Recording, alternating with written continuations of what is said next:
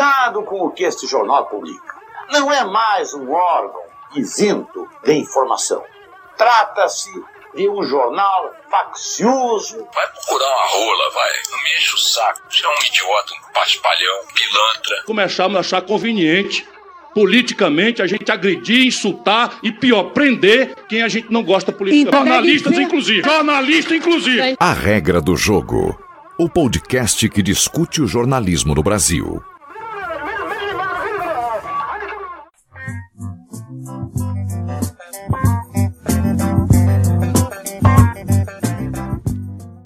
Salve, sou Ednilson Valia, produtor do podcast A Regra do Jogo. O programa será regido pelas músicas de Tim Maia, do disco Racional, volume 1, 2 e 3.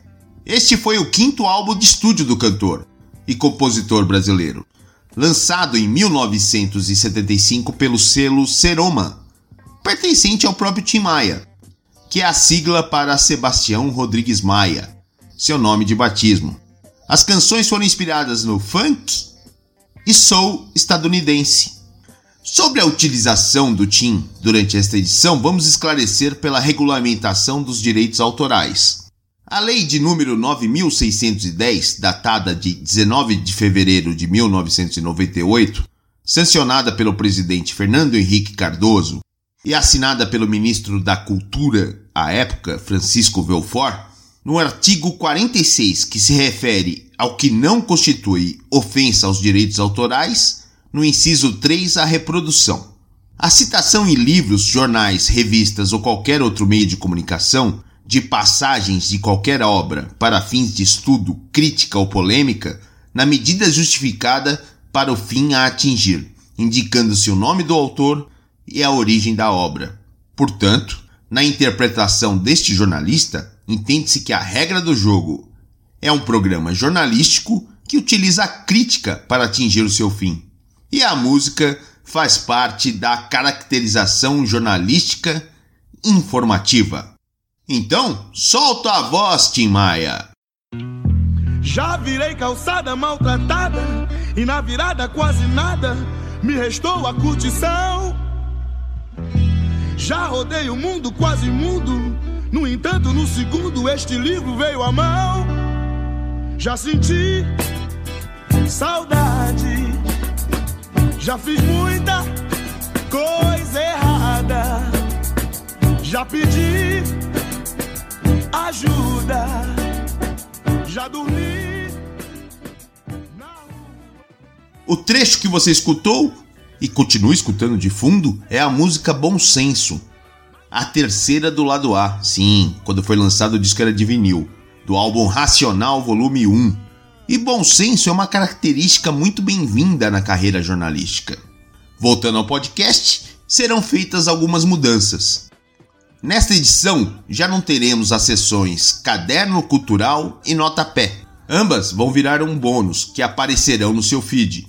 E vamos ao que interessa. A pauta de hoje é a qualidade da cobertura jornalística de economia e política internacional. Para falar sobre o assunto, conversamos com o mestre professor Tanguy Bagdadi, que ao lado de outro professor, Daniel Souza, apresenta um podcast Petit Jornal.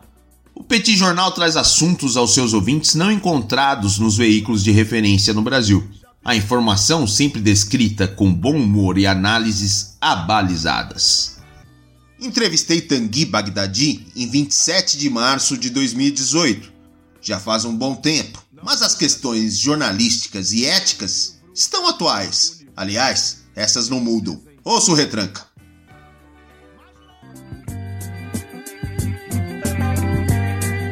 Retranca.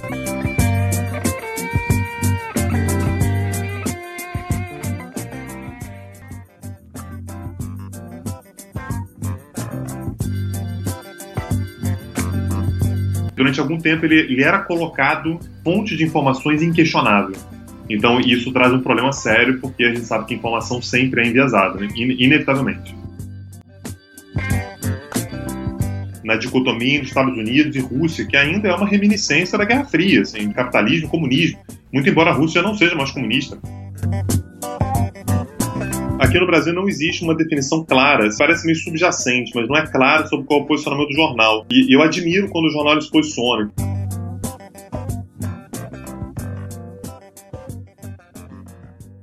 Em 2016, os professores Tanguy Bagdadi e Daniel Souza perceberam que havia um espaço no jornalismo brasileiro para falar sobre economia e política internacional. E assim foi criado o Petit Jornal, para que as pessoas pudessem se atualizar de uma forma leve e rápida. A regra do jogo conversou com o professor Tanguy sobre o Petit, a cobertura jornalística no Brasil, sobre a isenção da imprensa ao noticiar os fatos econômicos e internacionais e quais as fontes e os cuidados que ele tem em suas pesquisas para obter a informação de uma forma verossímil para o seu ouvinte. Agora, ele conta a história do Petit Jornal e o projeto de financiamento coletivo do podcast.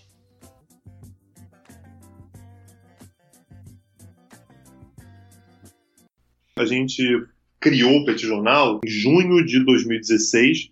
O Petit Jornal começou foi na semana do Brexit. Essa foi a primeira pauta que a gente abordou. Nesse um ano e meio, a gente trabalhou muito, né? A gente realmente dedica uma quantidade bastante grande de, de horas por semana para fazer o Petit Jornal, seja como seja em termos de gravação, seja de pesquisa, seja de edição e tal.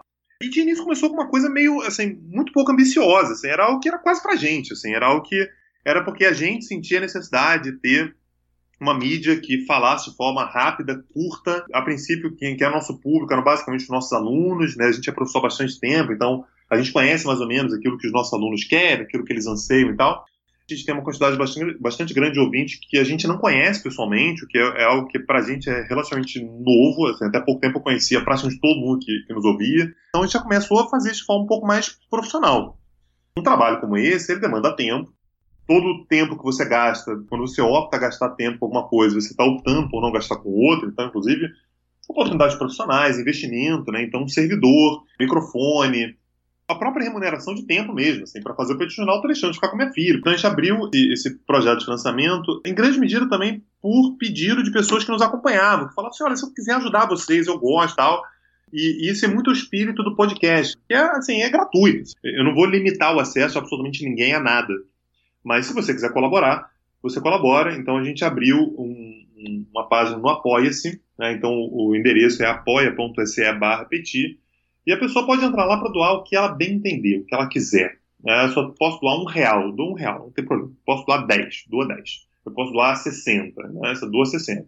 Mas a gente fica muito grato, porque as pessoas realmente têm, têm chegado junto, têm ajudado tudo. E isso realmente assim, dá uma força para a gente seguir em frente, para a gente realmente continuar com o nosso projeto. Existe informação isenta? Há jornalistas que são inquestionáveis? Uma parte dos jornalistas da editoria de economia se endossam com números transmitidos em um jargão próprio, conhecido por economês. Quase é indecifrável aos leitores e ouvintes leigos. Essa austeridade que autodescarta vieses ideológicos e às vezes visões diferentes do mundo faz bem ao jornalista, ao jornalismo e para quem consome a notícia. O professor mestre do Petit Jornal faz uma reflexão a respeito existe uma certa ideia de que economia é ciência e que, portanto, quando o economista fala, ele pode se valer de N jargões absolutamente econométricos, né, economicistas, e que isso dali reside a, a realidade. E a gente perde um pouco de vista o fato de que, mesmo na economia, você tem ideologia, você tem vieses, você tem maneiras de enxergar uma coisa ou outra. Então, a partir do momento em que o economista ele, ele se coloca uma fonte de informações absoluta, escolar de todo o resto, você acaba tendo um problema sério que é o fato de que a palavra dele ela não é passível de questionamentos, ela não é vista como algo que depende do posicionamento dela. Então, se eu dou uma opinião política, eu acho que automaticamente a pessoa vai entrar no meu Facebook para saber qual é o meu posicionamento político. Durante algum tempo ele, ele era colocado fonte de informações inquestionável. Então, isso traz um problema sério, porque a gente sabe que informação sempre é enviesada, né? inevitavelmente. A cobertura de política internacional no Brasil muitas vezes é simplificada, apesar de temas complexos. Tanguy diz que na maioria das vezes ainda é baseada na dicotomia da Guerra Fria entre Estados Unidos e Rússia, e que essa bipolarização na política internacional diz mais sobre os fatos internos do que externos. Vamos ouvir. Na política internacional, eu acho que a tendência é sempre reduzir não a coisa esquerda e direita, mas a conceitos que sejam simples de ser entendidos. Vou te dar um exemplo. É muito raro você ver alguém fazendo alguma análise relacionada ao Oriente Médio que não reduza tudo à religião. Ah, é sempre, é sempre sunita e xiita, né? É, então, os, os conflitos sempre são explicados dessa maneira. Na hora que você vê uma guerra na Síria, você se pergunta automaticamente qual é a religião do presidente. É, é muito claro, muito nítido que existe uma clivagem entre dois lados estanques e que isso é, é a matriz de qualquer tipo de explicação. Pensando de uma forma mais macro, você vai tentar normalmente pensar, por exemplo, na dicotomia entre Estados Unidos e Rússia, que ainda é uma reminiscência da Guerra Fria, assim, capitalismo e comunismo, muito embora a Rússia não seja mais comunista. Quando a gente pensa nessa clivagem entre esquerda e direita, talvez a gente lembre aí da Venezuela, de Cuba e tal, que, que são discursos muito, muito frequentes aqui no Brasil, Cuba e Venezuela, sempre como um exemplo daquilo que é ruim, é, por parte de uma determinada parte da sociedade, uma outra defende tudo, mas eu acho que isso fala mais sobre a nossa política interna do que sobre a nossa política internacional. Então, eu, eu acho que talvez esses aí seriam pontos fora da curva, mas eu acho que, de uma, de uma forma geral, a tendência, quando a gente fala sobre o jornalismo, as opiniões em termos de política internacional, é uma tentativa quase que maníaca de simplificar as coisas. As coisas têm que ser extremamente simples senão elas não, não são compreensíveis. A, minha tentativa no Petit Jornal é sempre matizar isso um pouco. É sempre tentar trazer um pouco mais de complexidade, ainda que de forma rápida. Como obter um resultado diferente? Colocando em prática os mesmos erros. Nas últimas décadas, o aprimoramento tecnológico e as constantes mudanças econômicas promoveram modificações relevantes nas rotinas das redações e no perfil dos seus profissionais, uma alta rotatividade de jornalistas, a preponderância da internet como veículo de comunicação, adicionando a precária situação financeira dos jornais, deram origem a uma racionalidade binária. As reformas apresentadas pelos últimos governos mostram que a comunicação entre os jornalistas com os leitores e ouvintes foram sintetizadas em bom e ruim. Tanguy alerta que a extrema simplificação dos fatos não ajuda ninguém é científico e você tem que fazer uma reforma trabalhista previdenciária. Sem muitas vezes entrar na lógica de que, né, no mérito de que reforma previdenciária trabalhista você quer fazer. Assim, está tá sendo promovida uma ideia de reforma, mas que não necessariamente é uma reforma inquestionável, uma reforma que é passível, aliás, de uma série inacreditável de, de, críticas. Mas a lógica da imprensa ela continua sendo, em grande medida, a ideia de que você tem que fazer isso porque isso é algo que tem que ser feito. É mesmo justificativo, você tem que fazer o bolo crescer para dividir, porque se o bolo for pequeno, como é que você vai dividir? Então continua sendo uma lógica meio binária, né? Você só tem dois caminhos: é fazer a reforma ou não fazer a reforma. É você fazer o bolo crescer para poder distribuí-lo ou deixá-lo pequeno. A, a, concentração de renda, enfim, ela vai continuar e as pessoas vão continuar na pobreza. Então eu acredito que sim. Talvez os termos tenham mudado um pouquinho, mas a ideia ela continua a mesma. As redes sociais mudaram o jornalismo. Tanto que o Facebook é suspeito de ter interferido em algumas eleições pelo mundo. Mas o que não alterou foi a força dos grupos econômicos. Afinal, o poder do dinheiro não perdeu a influência nos sistemas financeiros, na política e no judiciário de qualquer país. Tanguy, quem tem dinheiro pode comprar ou manipular a informação? O Facebook tem feito isso propositalmente, mas ele deixou que isso acontecesse. E basicamente o que você está dizendo com isso é que se você tem dinheiro para comprar informação, você consegue qualquer resultado que você queira, né? Você consegue, tendo dinheiro, ganhar mais dinheiro, você consegue com dinheiro ganhar inclusive eleição. Então, eu acho inevitável que a gente, sim, pense e, e possa ter certeza que grupos econômicos continuam tendo uma força muito grande. Pensa em grupos como a Fiesp, né? Você pensa em grandes grupos econômicos, financeiros e tal, a capacidade que eles têm de fazer propaganda em torno de uma determinada agenda, de uma determinada pauta, me, me, parece inegável que isso continua tendo força. E, e, talvez isso não tenha possibilidade de ser mudado na história da humanidade. Definir a realidade. Apesar de ser uma pergunta simples, ela é extremamente complexa, pois a sua realidade é diferente da minha e de uma pessoa que mora em Moçambique. Qual é o parâmetro que os veículos de comunicação usam para atrelar o contexto geral para a vivência de cada um? O paradoxo das diversas realidades é analisada pelo analista do Petit Jornal. A dificuldade, na verdade, é o que é a verdadeira realidade. Mas sei lá o que é a realidade. Eu não sei. Posição do, do, New York Times, eh, como sendo o jornal de Nova York, né, que é, um, é um, um, estado progressista, tradicionalmente democrata, eles são chamados liberals. É diferente dos liberais aqui no Brasil. Né? Os liberais no Brasil são liberais muito econômicos. Lá são liberais políticos, né, de uma forma geral. Agora, a, realidade, sei lá qual é a realidade. A realidade de Nova York certamente é uma realidade diferente da do meio oeste. E aí você tem que saber. O, o jornalista do New York Times estava escrevendo para quem? Era para o cara que mora em Manhattan ou é para o cara que mora lá no, no sei lá, no, no, no Alabama? Né? Ele está escrevendo para quem? Ele pode estar escrevendo para vários públicos com enfoques diferentes. Então ele pode estar agradando determinado público, ele pode estar falando sobre a realidade do nova iorquino e não está falando sobre a realidade do cara que mora em. Acho que essa objetividade jornalística ela não existe. Você está falando a verdade, sei lá se está falando a verdade. Às vezes tem dolo, às vezes o cara ele fala maliciosamente informações erradas, equivocadas. Isso é absolutamente execrável, porque as pessoas acessam informações por ali. E aí, quando você pensa em máquinas gigantescas né, de produção de informações que vão ser acessadas por milhões e milhões, centenas de milhões de pessoas, existe uma dificuldade grande que é de você definir uma pauta. Qual é a pauta? Qual é a agenda? Qual, é a... Qual vai ser o enfoque? E necessariamente você vai passar por alguma escolha que é arbitrária, ou uma escolha que é política, na capacidade que a gente tem de ter uma informação que é 100% isenta, precisa, objetiva, porque eu acho que isso não existe. A pequena utilização de correspondentes internacionais pela imprensa brasileira e a opção por apenas fontes oficiais, algumas vezes, dá ganho de potência pela escolha de boas fontes de pesquisas e os cuidados necessários para absorver o conteúdo dos veículos internacionais, que têm um trabalho profícuo na cobertura de política externa. Para o professor e mestre, nenhum país tem o um jornalismo perfeito na cobertura de eventos estrangeiros mas existem excelentes fontes de pesquisa. A gente pesquisa em tanta coisa, tanto lugar, tanta fonte diferente. Assim, eu gosto. É, aqui no Brasil, eu gosto bastante do El País. É, o El País ele faz matérias grandes, consistentes e bem informadas. Então, assim, eu costumo tirar boas coisas de lá para questões mais factuais, né? não tanto analíticas, mas factuais. O Estado de São Paulo costuma ser bastante bem informado. Uma fonte que eu tenho utilizado bastante tem sido na mídia internacional a AFP, né, a agência France Presse. Eu uso bastante a Reuters também.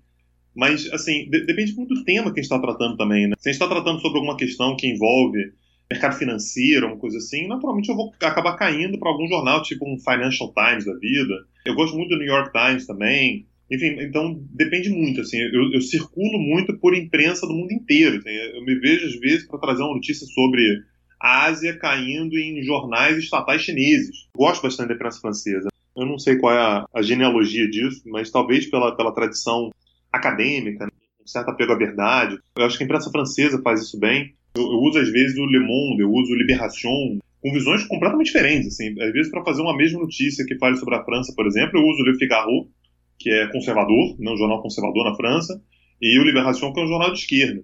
E, isso é uma coisa que, aliás, né, eu, eu, acho que até isso pega um pouco no ponto. Aqui no Brasil não existe uma definição clara, assim, é, me parece meio subjacente, mas não é claro sobre qual é o posicionamento do jornal.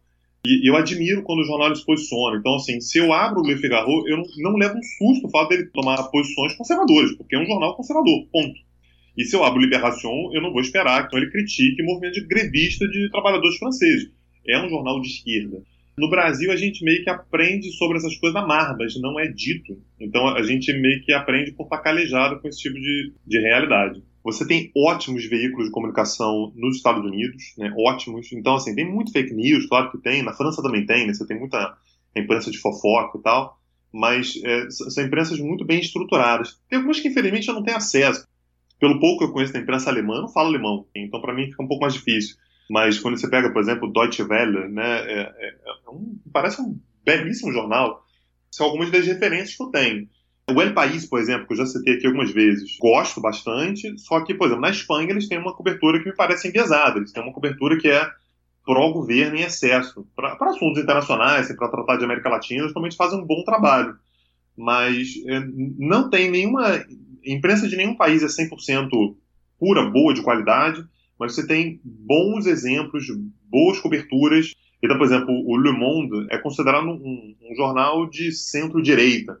Traz as notícias de maneira bastante equilibrada, traz as notícias de maneira bastante. Me parece que tenta trazer uma isenção e deixando claro que, olha, o posicionamento do jornal é esse, e a gente vai tentar trazer os fatos da melhor maneira. Nos últimos anos, uma mutação nada silenciosa vem acontecendo na sociedade. Mas qual fator pode ser apontado como essencial nessa alteração de ideias e comportamentos? Apenas um motivo pode explicar tantas novidades complexas? Tanguy tem uma visão do que aconteceu e vem acontecendo. Trump ser eleito, né? Se eu, se eu falasse isso 10 anos atrás, isso ia ser motivo de chacota, assim. Né? Não era considerado possível, viável, factível, não seria sequer levado a sério. Quando você tem uma mudança como essa, não dá para considerar, aliás, é, de uma forma geral, na política, enfim, na, na realidade, na sociedade, no, no meio internacional, é, é, assim. Dificilmente as coisas acontecem por um motivo só. Nada é monocausal, trazido sim uma, uma, uma influência, eu acredito que o próprio descolamento da classe política, de uma forma geral, com relação aos anseios da, da população, que, que, é um problema que não é exclusivo dos Estados Unidos. No Brasil isso acontece, na Europa isso acontece, enfim, em diversos lugares isso acontece. Você tem pessoas que estão vivendo o jogo político intensamente demais e acabam não olhando para aqueles que são os principais stakeholders, né, aqueles que, são diretamente influenciados por aquilo que está acontecendo à sua volta. Então, e, esse é um fator.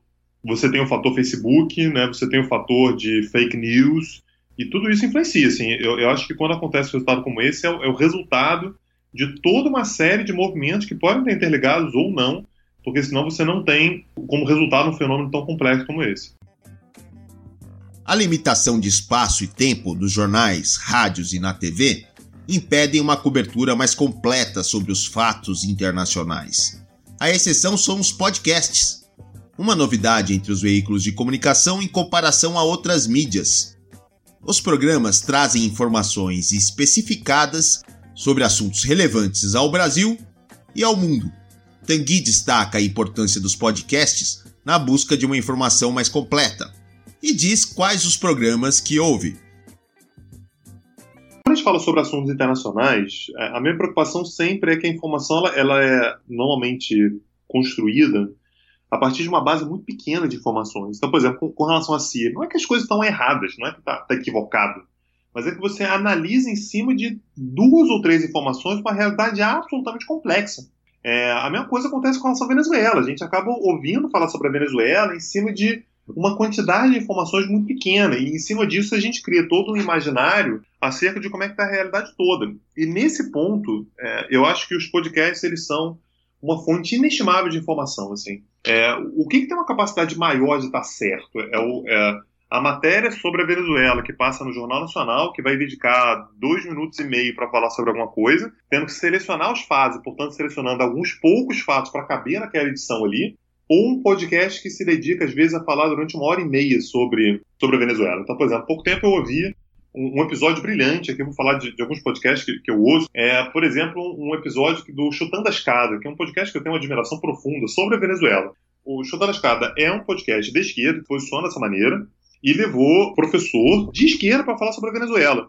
Se existe algo que une essa imprensa desde o final da década de 90, a imprensa conservadora, a grande imprensa latino-americana, se existe algo que, se, que une essa imprensa, esse algo se chama Hugo Chaves.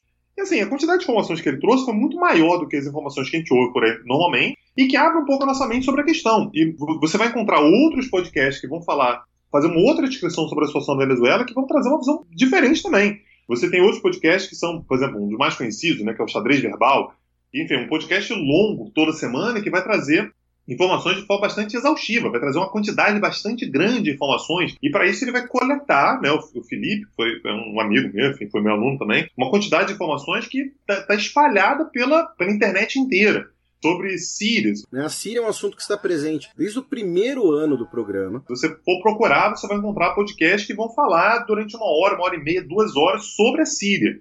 Então, o podcast, por ser uma mídia mais independente e, e menos limitada em termos de tempo, né, em termos de visão é, editorial e tal, ele tem uma liberdade maior para trazer visões um pouco maiores.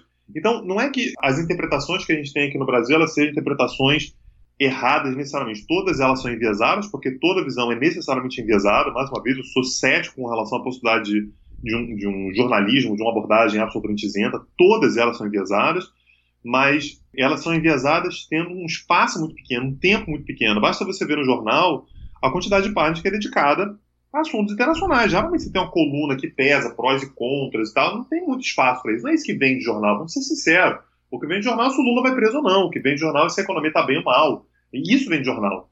A Venezuela, a Síria, elas vêm meio que como, como um adendo de um jornal um pouco mais amplo. Não é isso que, não é esse o foco.